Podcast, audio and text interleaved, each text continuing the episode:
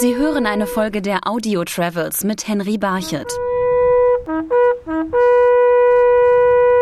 Sound the trumpet in Zion, sound the shofar. Baruch Hashem Adonai Eloheinu Elohim Yevarekotka. God bless you. Welcome to the Holy Land Experience in Orlando, Florida. Ein jüdischer Priester bläst die Shofar als Willkommensgruß gleich am Eingang zum Holy Land, dem Heiligen Land mitten in Zentralflorida. Sobald man die 35 Dollar Eintritt gezahlt hat, taucht man in biblische Zeiten ein.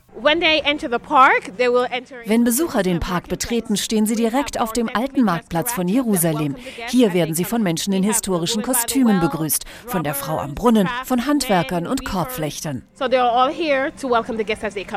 Erklärt Joan Blair vom Produktionsteam des Parks. Viel Sperrholz, Plastik und Farbe haben die Gestalter verwendet, um möglichst plakativ die biblischen Kulissen zu bauen. Dieses Konzept setzt sich auch in den Hauptattraktionen des Parks, den Shows fort.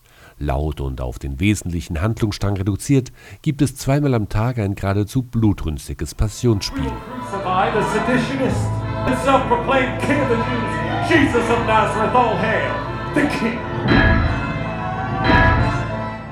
Die Schauspieler, die täglich den Leidensweg Christi nachspielen, versichern, dass für sie jede Aufführung etwas Besonderes ist.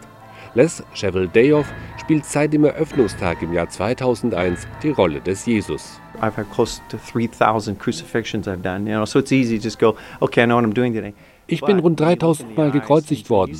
Man könnte meinen, es ist Routine geworden, aber wenn Sie die Hoffnung in den Augen der Zuschauer sehen, dann weiß man, warum man das tut. Wir sagen nicht, wir können alle Probleme lösen, aber wir versichern, dass Sie Gott auf eine spezielle Art und Weise treffen.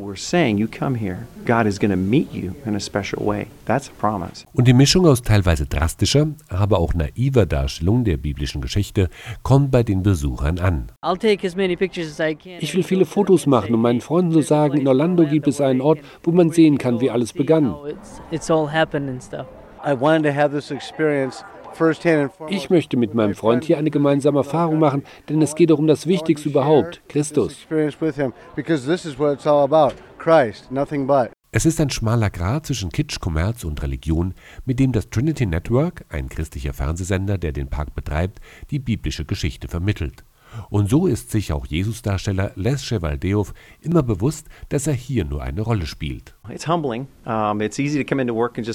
Es macht demütig. Ich bin fast 3000 Mal gekreuzigt worden, aber meine Frau erinnert mich immer daran. Du magst zwar im Holy Land Jesus sein, aber hier bringst du den Müll raus.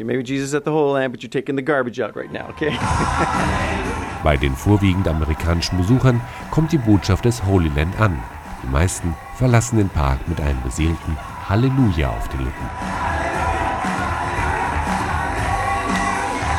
Sie hörten eine Folge der Audio Travels mit Henry Barchet.